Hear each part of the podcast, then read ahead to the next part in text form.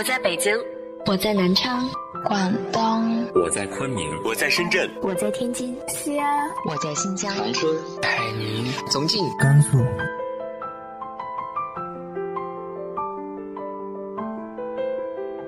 这里是 FM 幺八零八四，昨天的你的现在的未来，我是主播背着吉他的蝙蝠女侠。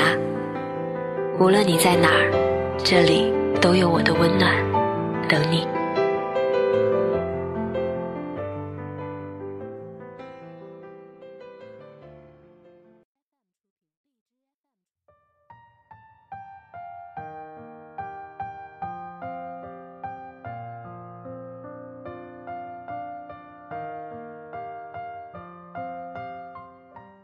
嗨，亲爱的你，晚上好。人生总是起起伏伏，每个人都有自己的故事，也身在别人的故事中。今天和大家分享的文章来自于阿痴的《忍耐》。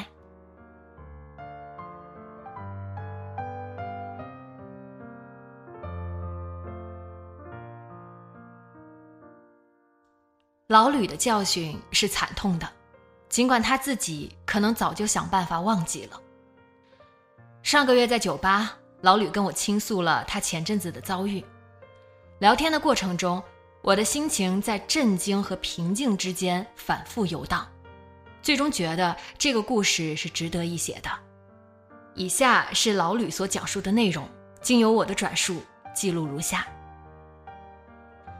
读大学的时候。老吕就是班里相对比较穷的学生，套餐总吃三块的，班级聚餐郊游也经常找借口不去，一年三季穿着一双灰棕色的皮凉鞋，到了冬天就穿一双秃头的黑皮鞋。大四找工作之前没有梳头的习惯，更不要提洗头，所以身上总有一种隐约的油条味儿。当然那个时候我们都不太讲究。老吕绝对不算是最邋遢的，起码他每周都洗衣服，用不管什么液，洗头液、沐浴液兑在水里和一和，就算洗过了。起码他洗，对吧？这就是好男孩了。其貌不扬的老吕有一个巨大的优点，学习好，也没见他太刻苦，吃饭睡觉都和我们一起，打游戏看片也不落下，但是他就是成绩好。高数什么的，一次性过，还都是高分，毛概、思政还能上八十，可以算作是奇人。宿舍一伙人跟他混，这点好处占得足足的，还带上老吕拿了奖学金，请大家时不时下馆子，很够意思了。酒足饭饱之际，我们常常感慨老吕老实人，言下之意是命不太好，但个人素质突出，有什么用呢？闲下来还挺让自己受堵，索性稀里糊涂的混过去吧，自己也没什么可遗憾的。可是老吕偏不，他在大面积的邋遢和懒散中还坚持着某种认真，这就让人有点讨厌他，恨不得打他一顿才好。临到毕业，谁也没真找到个借口揍老吕一顿，看见他就有点烦，那就不看好了。大伙儿要操心的事情够多了。至于老吕，管他是死是活呢，这世界上总有他的位置吧，那是老天爷和他自己的父母该管的事情。毕业找工作，大部分人都进了体制内，比如我，家里给找了关系，很顺利的通过姑父的熟人进了市里的工信处，在二环里上班，单位承诺工作满四年以后分套房子，我这辈子就算船到码头车到站了，对谁都有个交代。在同学面前也一点都不丢面子，约姑娘吃饭，心里底气挺足。老吕灰头土脸的在燕郊找了一家玻璃厂做技术员，说是工资一个月有八千多，比我们都高。我们都很祝贺他，分头做东，一起喝了好几顿大酒。但是大家都不好意思戳破他，没有北京户口，没有固定单位，没有养老承诺。他那个工作是最差的，同时大家又觉得有点开心，心想自己的经验果然没错，找工作这个事情，成绩好又怎么样？家里没有关系都是白搭。老吕果然没让大家看走眼，命最差，他也该差。他要是也在城里找了个单位，我们都会觉得有点怪怪的，吞不下那消息似的。没想到，再往后的事情出乎所有人的意料。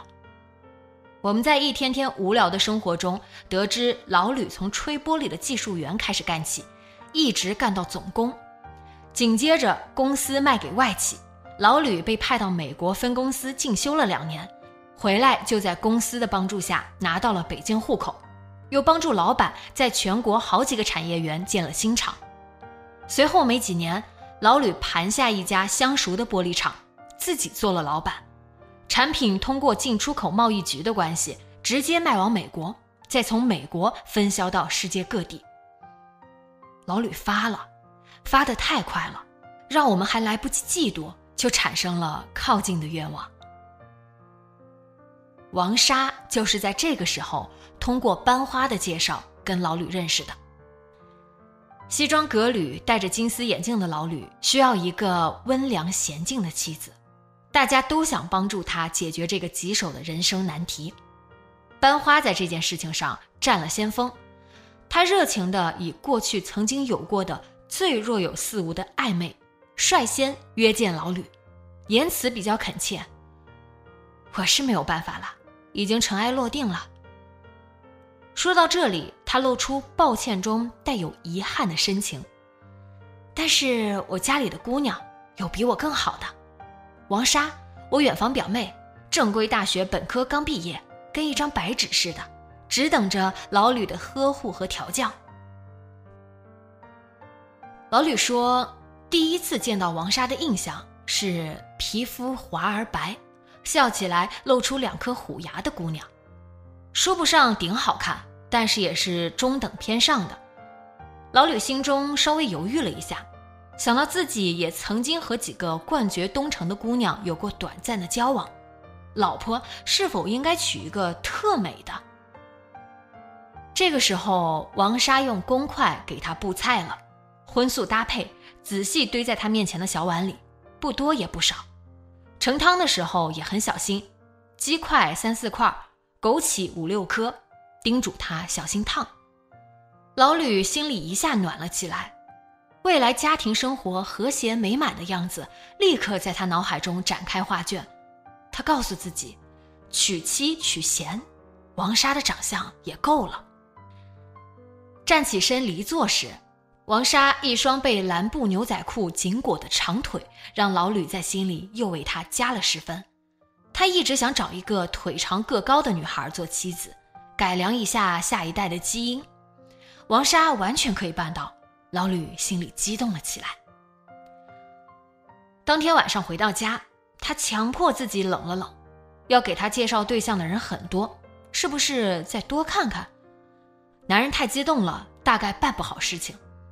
班花很及时的打了电话过来，提到王莎这边没问题，对他很满意，请他也说说自己的看法。老吕礼貌的表达感谢，班花那边并不太满意的笑了笑。又客套了几句，挂断了电话。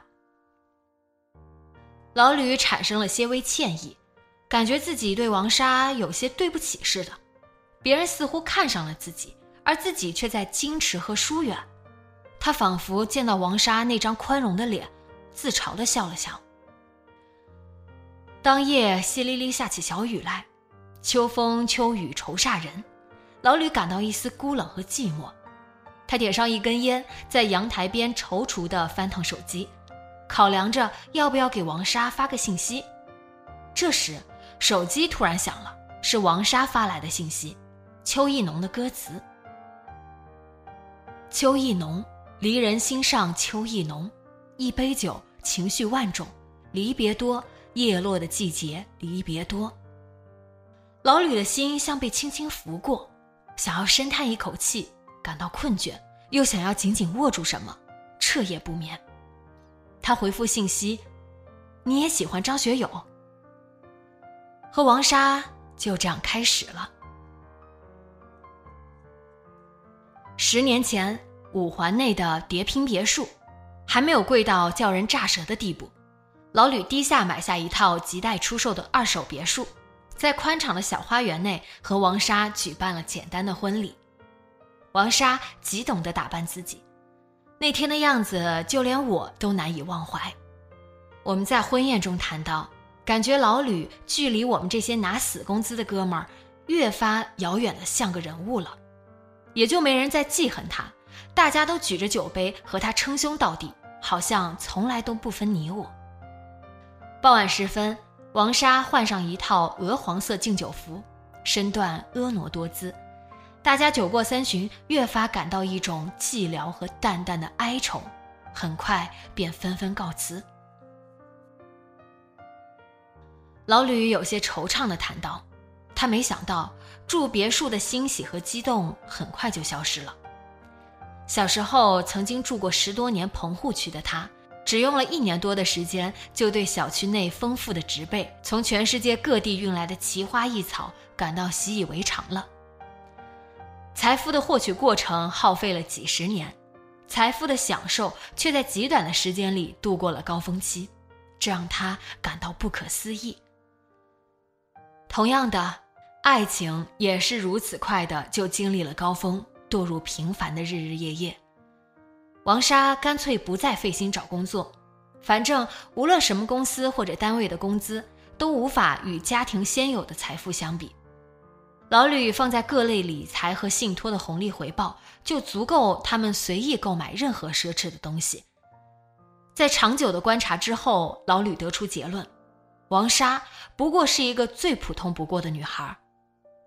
家里没有请保姆，因为不想额外多一个人与他们居住。卫生和饭菜的任务都由王莎来完成。她做的很麻利，饭菜也可口。晚饭过后，老吕继续在书房忙，王莎则对着客厅看各类电视剧，常常自己呵呵直笑。白天呢？白天他在干什么？老吕不知道，也不太关心。谁会在乎一个家庭主妇白天的生活？那是可以想象的无聊吗？老吕又新开了一个厂，变得更加忙碌了。他发现自己对自己也开始渐渐不满意起来。起初是身边的几个中层干部常常给他提建议：“吕总，您还需要更权威一点，您的威信还不够，该狠的时候就该狠。”吕总，我们都很支持您。后来，老吕也开始问自己：“我是不是还不够像个老板？”我是不是还残留了过去的谨小慎微？我是不是还没有把胆量放开？渐渐的，他对自己确实感到有提升的必要。过去的经历屡屡刺痛自己，他是韬光养晦、低调处事，还是被欺压的忘记了欺压的存在？他是计谋长远，还是胆怯懦弱？他没法给自己一个明确的答案。但是选择是很容易做出的，大佬就该有大佬的样子。老吕不再参加同学聚会，把了解他过去的人际关系彻底甩进个人的历史黄页，而是频频参加商会酒局、高尔夫聚会、高端私人茶会。他甚至这样的聚会上多做了不少生意，由此进一步可以确认，他已经脱胎换骨、逆天改命。更及身边几个贴身高管的肯定，老吕越来越明白一个老板该怎么当。王莎怀孕的时候，老吕请商会的朋友安排了最好的私立医院和月子中心，更请了一个保姆和营养师天天上门服务。随后就开始了全国各地新厂的选址工作，天南地北的飞。王莎有一天拦住了他，说最近想吃广州的杨梅。老吕急着出门，叫他自己在网上下单。王莎坚持说：“附近早市的杨梅听说很新鲜，想和他一起去买。”老吕登时发火，指着手表说：“我这马上要出门，你非要闹是吧？”王莎眼中的光熄灭，挥挥手，没再争下去。老吕气哄哄的出了门，到了机场又感到丝丝愧疚。王莎是从不和他争论的，客观的说，他温顺的像头小绵羊，几乎一向顺着自己的心意。但他也不是没脾气，自己好几个晚上泡在私人会所里以后，他不就发了火吗？自己不就打了他了吗？他倒竟然也没有记仇，只是说，以后谈事不回家，你倒是打个电话回来呀。老吕想到婚后遇到的姑娘们，感到王莎是一个难得的好女人。然而怀孕生孩子而已。他没有必要把这件事情上纲上线，他已经配备了最好的医疗条件，接下来的事情是女人自己要解决的情绪问题，他没有义务贴近她，否则婆婆妈妈的，他不干别的事儿了吗？谈到这些话题的时候，老吕屡屡希望得到我的认同，我附和着点头，说不出别的什么来，毕竟我的婚房是老婆家里买的。我不可能像老吕那样作威作福，但是我也同意，男人就该有男人的样子，被女人耍的团团转，那是南方男人干的事儿。老吕谈到，他不是经常打他，偶尔吵起来，气急了，推一下，打一下，那毕竟是小事情，更何况自己道歉了。王莎要是把这些小事放在心上，就太不懂事了。王莎生了女儿之后的半年，老吕遇到了生意上迄今为止最大的一个麻烦。新厂合作商是个骗子，给了一大笔钱买地盖厂房进机器通关系，却被骗子携款跑到国外不知去向，最后落得人财两空，反倒欠银行一大笔贷款。老吕过去是太顺遂了，一个月过去愁白了头。王莎抱着孩子也哭，但是不敢说什么。最难熬的一夜，夫妻二人默默对坐，一宿未眠。清晨鸟鸣，王莎像是被惊醒，抹了抹脸，拿着纸笔帮老吕算账。老吕强打精神听，发现手头的股票、房产都增值不少，卖掉之后尚可抵债，尤其是这套别墅卖掉后。倒还能坚持把新厂再开起来，只是规模比原先小，但是只要业务转起来，就不至于得罪当地政府方和国外的合作伙伴。王莎安慰他，自己以前在燕郊买的房子一直空着，大不了搬过去住，渡过难关不是问题。生意浮沉，不要放在心上。老吕眼眶胀透，拉着王莎的手，拍她的手背。嘴里说不出话，这才是患难夫妻见真情。老吕对我长叹，将杯中的红酒一饮而尽。王莎竟然是他偶尔也可以依赖的人，这让他对自己过去的判断产生了修正。王莎不简单，是个踏实过日子的人，是个可以同甘共苦的人。他甚至发现王莎很漂亮。孩子稍大一点，他开始工作。从自己在网上投简历开始，到正式进一家公司做业务，他把自己打扮得妥妥帖帖、利落雅致，很有点职场白领的派头，让老吕很是惊艳。这是他们婚后真正的蜜月时光，每晚老吕都到点回家，吃完晚饭主动洗碗，哄孩子睡觉，陪王莎看韩剧，睡前主动拉手求欢。说到这里，老吕有点不好意思。他说：“夫妻做了这么久，老婆一旦变成白领之后，自己就这么主动，好像变态似的。但最让自己暖心的是，王莎从不计前嫌，对自己知冷知热，周到备至。从老吕的角度看，他简直是坐享其人之福。这个老婆和从前判若两人。他相信家和万事兴，老婆不吵不闹，家里和和美美。”生意才会好起来。这不，新厂又开始盈利了，并着其他几个厂的利润，老吕很快又买了一栋比之前更大、更豪华的别墅。小区里住的都是商业新闻、娱乐新闻上常见的面孔。老吕得意的神色又泛起来，马上又挥挥手告诉我：“这都不算什么，大家各过各的，很少打招呼。”盈余丰后，富豪圈子又重新找上老吕，这一次的档次更高，玩的也更野。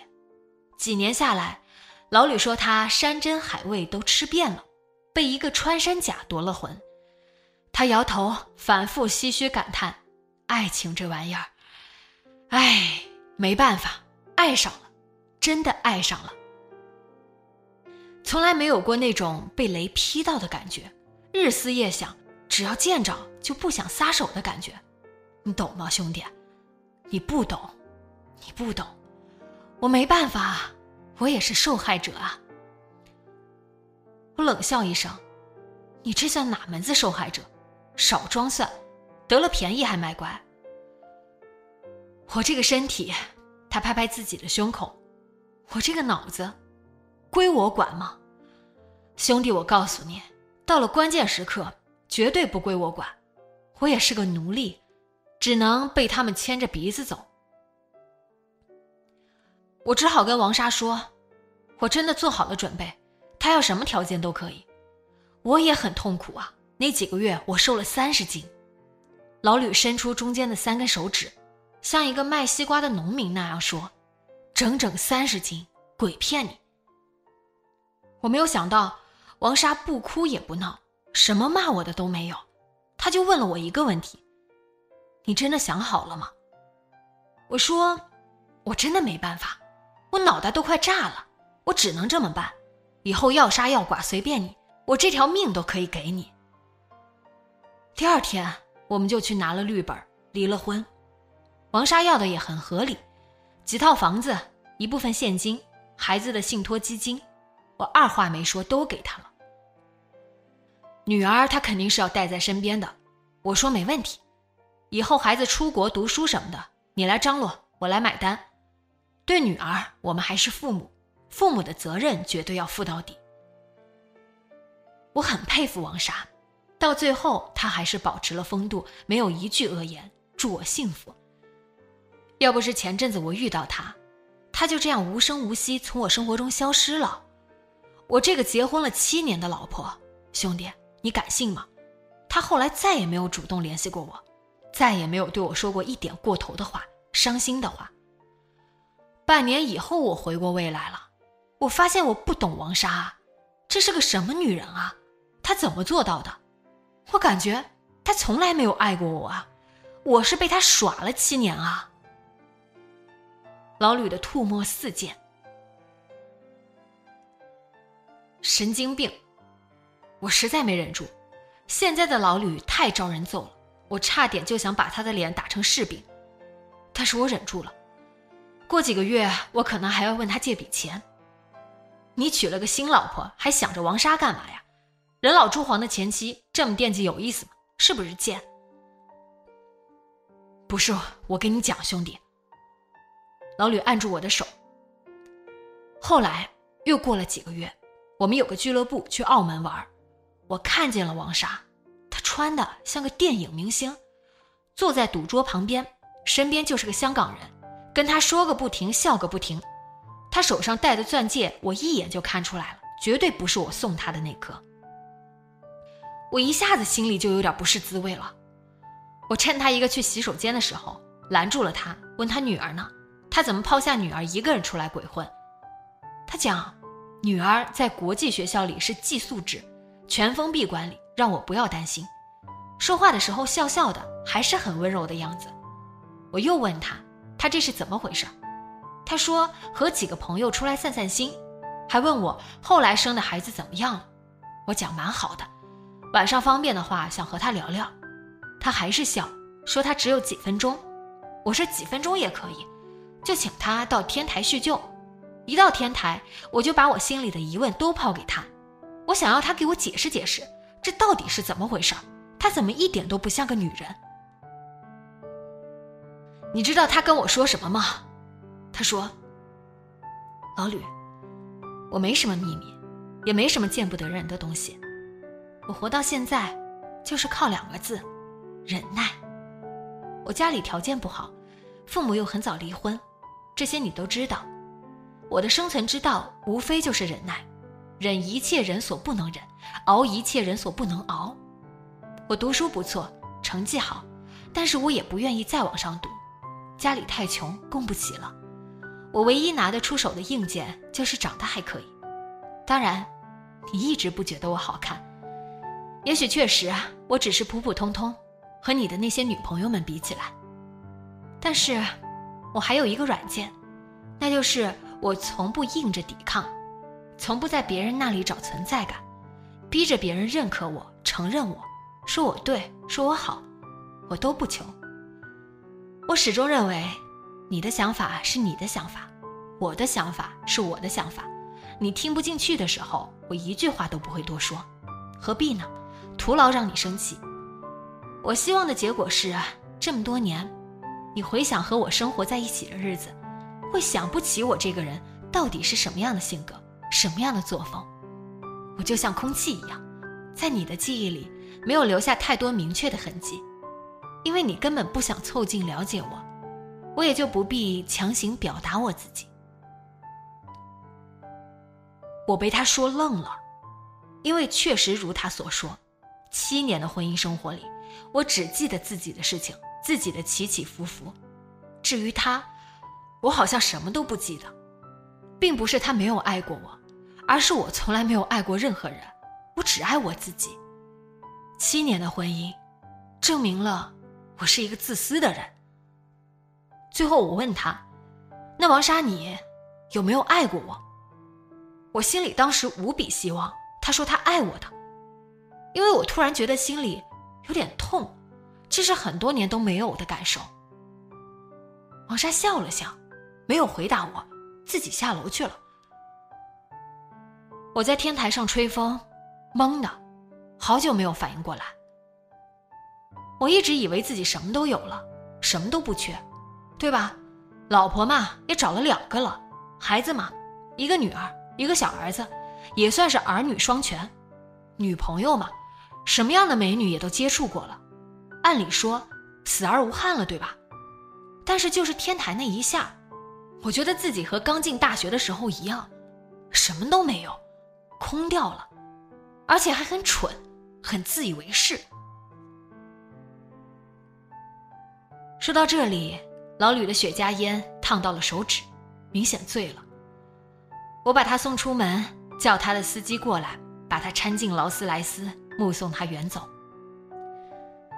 写到这里，我不得不用最简单的几句话概括另一个我所了解的王莎。大学刚入学的时候，校花就介绍过王莎给我和其他几个人认识。王莎没有和我们中的任何一个谈恋爱，只是保持普通朋友的友谊。因为很快，他就立刻混迹于城里的富豪饭局内，温文尔雅，得体大方。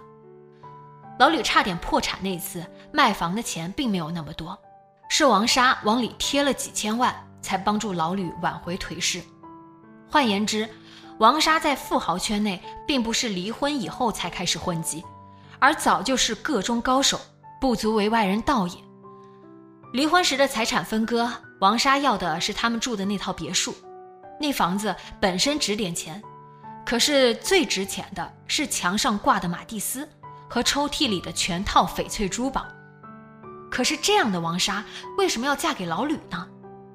我也曾经问过他这个问题，他说，老吕是个踏实的人，也许可以过日子。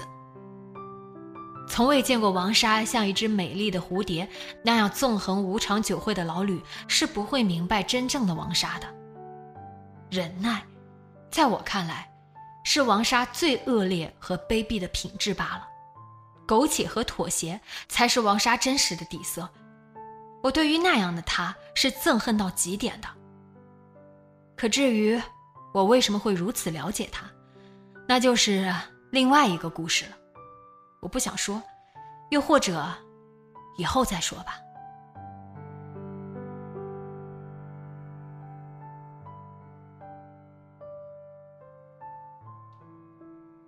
你是如何看待文中的人物的呢？直接在节目下方留言分享给我吧。今天的节目就到这里，节目原文和封面请关注微信公众号“背着吉他的蝙蝠女侠”，电台和主播相关请关注新浪微博“背着吉他的蝙蝠女侠”。今晚做个好梦，晚安。